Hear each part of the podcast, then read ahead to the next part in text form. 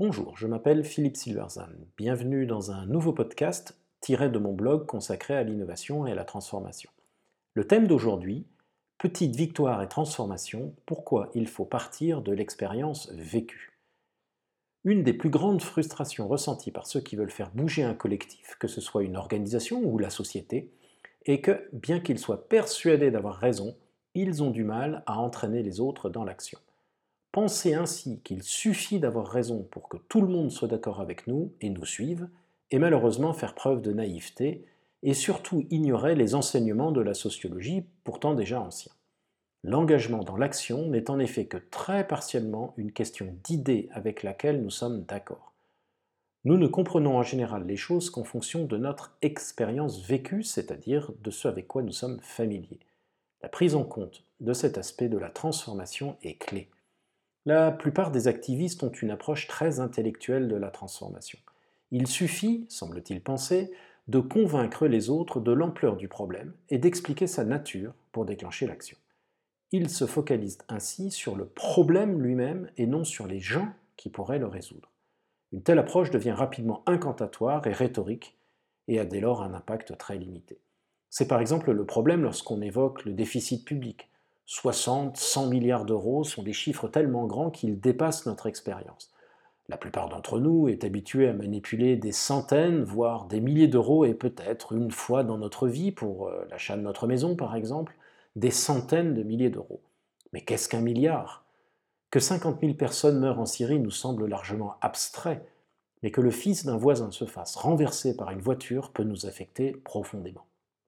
C'est pour cela que l'activiste doit aborder les gens en fonction de leur propre intérêt. Les aborder de manière générale ou moralisatrice est peut-être satisfaisant, mais en dehors de leur expérience est donc stérile. On ne communique bien avec personne en se basant uniquement sur les faits rationnels ou l'éthique d'une question, ce que des esprits scientifiques ont toujours beaucoup de mal à saisir. Quand on essaye de résoudre un grand problème par des petites victoires plutôt que par un grand pari, celles-ci doivent être conçues à partir de l'expérience des gens. Dans les années 50, le sociologue et activiste américain Saul Alinsky était très impliqué dans la lutte contre la ségrégation et son approche reposait sur les petites victoires. Une des victoires qu'il visait était d'amener des magasins ségrégationnistes à embaucher des personnes noires. Une façon de faire était la suivante. Une fois identifié un magasin ségrégationniste, il demandait à ses militants de s'habiller correctement de le visiter le jour le plus important, le samedi, et de monopoliser les vendeurs le plus longtemps possible en posant une infinité de questions sur les produits, puis de repartir sans rien acheter. Alors non seulement les vendeurs étaient occupés par des gens qui finalement n'achetaient rien, mais en plus les clients habituels, blancs, quittaient rapidement le magasin en constatant qu'il n'y avait que des clients noirs. L'impact économique se faisait rapidement sentir et le magasin finissait généralement par céder et recruter ses premiers employés noirs aucune loi n'était enfreinte, et l'action restait dans le domaine d'expérience vécue des militants. Il s'agissait simplement d'aller dans un magasin demander des informations sur un produit familier. La petite victoire était obtenue sans que les activistes ne se mettent en risque, légal ou psychologique, inacceptable. Ils restaient dans le domaine de leur expérience vécue et changeaient le monde un magasin à la fois, petite victoire, pas petite victoire. Envisager des actions en dehors de l'expérience vécue des parties prenantes est une source d'échec. Cela arrive très souvent lorsqu'un activiste impatient décide une action choc. J'ai vécu cela dans une grande entreprise avec un manager qui était inquiet du fossé qui séparait le comité exécutif, COMEX, de son entreprise, très conservateur, de la jeune génération de cadres très motivés par l'innovation et l'entrepreneuriat.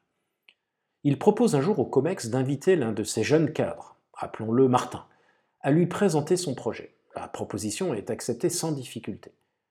Le manager estime que ce sera une bonne expérience pour Martin et qu'il acquérera par là même une visibilité auprès de la direction générale, ce qui favorisera sa carrière. Malheureusement, l'opération est un échec. L'enthousiasme de Martin passe mal auprès du COMEX et les membres ne comprennent pas la moitié des mots qu'il prononce. Agilité, intelligence artificielle, lean startup, preuve de concept, etc. De son côté, Martin se sent comme devant un tribunal qui regarde sa présentation avec suspicion et il conclut que les, je cite, vieux du COMEX sont bornés, méprisants, hostiles à l'innovation. Finalement, tout le monde est perdant. Le COMEX, car il a raté l'occasion d'établir un lien avec la jeune génération, Martin, car il est désormais vu comme un geek immature, et le manager, car il a grillé un membre prometteur de son équipe et qu'il a désormais une étiquette sur le dos de manager qui ne contrôle pas ses troupes. L'opération est un échec parce qu'elle se place en dehors de l'expérience des parties prenantes. Martin n'a pas les codes pour intervenir auprès du COMEX. Et le COMEX n'a pas non plus les codes pour le comprendre. En substance, les modèles mentaux ne sont pas partagés. Se situant en dehors de l'expérience des parties prenantes, l'opération représente en fait, une prise de risque inacceptable. Elle ne respecte pas le principe numéro 2 de l'effectuation qui consiste à toujours agir en perte acceptable. Elle est un grand pari et non une tentative de petite victoire. Lorsque vous essayez de communiquer avec une partie prenante et que vous ne trouvez pas le point où elle peut accueillir et comprendre ce que vous dites, eh bien vous vous situez en dehors de son expérience. Vous devez en créer une pour elle ou plus précisément avec elle. Ainsi, notre manager aurait pu, par exemple, choisir un membre du COMEX un peu plus ouvert que ses collègues et l'inviter à passer une heure ou deux pour discuter avec l'équipe d'innovation, puis ouvrir un processus d'échange régulier informel avec lui, permettant des questions et des réponses et une familiarisation progressive des deux parties. En bref, quand il n'y a pas d'expérience commune, il faut la créer, c'est le rôle de l'activiste. L'un des facteurs qui modifie ce que vous pouvez et ne pouvez pas communiquer avec succès, ce sont donc les relations. Il y a des choses que vous ne pouvez communiquer à quelqu'un que lorsque vous avez préalablement établi une relation avec lui. les humoristes savent ainsi qu'il y a certaines blagues un peu crues qu'ils ne peuvent faire qu'en seconde partie de spectacle, lorsque la relation avec le public est suffisamment bien établie pour qu'elle passe.